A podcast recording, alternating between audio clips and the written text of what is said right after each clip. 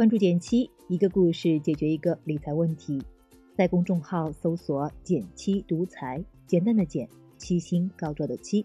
关注后回复“电台”十本电子书，请你免费看。大家好，欢迎收听减七理财故事。重磅消息来一个，集中式学习加步骤式实践的减七训练营已经登陆喜马拉雅，和大家见面。想理财，想买基金，如何挑选，如何买卖？你都可以在训练营中找到答案。想要抢先体验内容吗？想知道自己的钱如何打理投资？想要免费领取减七私藏理财书单，预约直播分享，get 更多福利吗？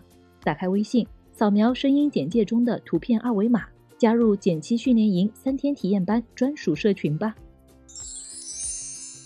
最近有两封道歉信火了，一封来自海底捞，一封来自西贝。都是为之前的菜品涨价而道歉。西贝的贾老板说：“这个时候涨价是不对的。”其实并不是涨价不对，而是涨价之后碰到了消费者的强烈态度反弹。对于爱惜品牌又担心客流量的老板来说，众口的意见是必须考虑的，因为顾客的吐槽可不只是说说而已，他们真的会用钱包投票，以实际行动减少消费。朋友前几天去海底捞。特意拍了菜单发给我，说五十二块的小酥肉，我是吃不起了。我朋友圈有个评论很有意思：西贝和海底捞为了涨价道歉了，香奈儿、LV、爱马仕涨价，大家还有些欢欣鼓舞。为什么同样是涨价，大家的反应却如此不同呢？经济学里有个概念叫做需求价格弹性，用来衡量需求的数量随商品的价格变动而变动的情况。用海底捞举个例子，如果海底捞的人均消费每涨价一块钱，就会有十个人决定不再去海底捞消费。那么海底捞的需求价格弹性就是十比一等于十。如果猪肉涨价一块钱，只有五个人选择咱不吃猪肉，那么猪肉的需求价格弹性就是五。对比之下，猪肉的价格需求弹性更小。其实像柴米油盐这类越是接近生活必需的消费品。价格的需求弹性越小，因为作为消费者，我们没有太多选择。涨价之后，生活还是要继续，该买还得买。但像火锅、奶茶这一类，并不是那么一定需要的商品，我们对于价格的变化就会更为敏感。商品的价格需求弹性，除了和是否必须有关，也和替代品的选择有很大关系。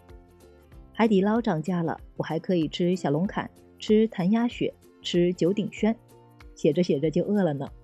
当选择比较多的时候，你会更容易改其意志。还有一种情况，如果商品本身很便宜，那么就算是价格翻一倍，你可能也没啥感觉。比如像方便面、榨菜这一类的食品，你有没有发觉近几年它们的价格早就已经翻倍了？但因为总价低，我们也并不会太敏感。按照需求价格弹性来看，奢侈品是典型的非必需商品。为什么会出现涨价之后，大家非但没有减少消费，反而更想要购买的情况呢？这和我们消费时的心态有很大关系。奢侈品很多时候的消费场景，实用并不是第一位的，而是为了满足心理的需求或者彰显身份、购买力，体现的是商品的炫耀性功能。这类商品价格越高，越会受到追捧，但要大降价，需求反而会减少。你可以想象。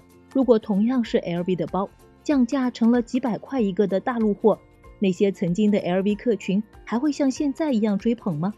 换个角度想，会影响奢侈品销量的是你有多少炫耀性场合。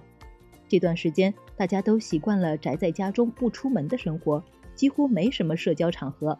我好奇的搜了下，根据贝恩咨询公司的测算。二零二零年的奢侈品市场规模可能会萎缩百分之十五到百分之三十五，几大奢侈品集团的一季度财报也验证了这个推断。从我自己的体会看，自从离开外企自己创业，背香奈儿和帆布包上班，心情没什么差别。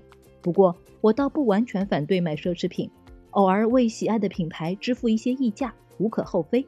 凡事嘛，适度就好。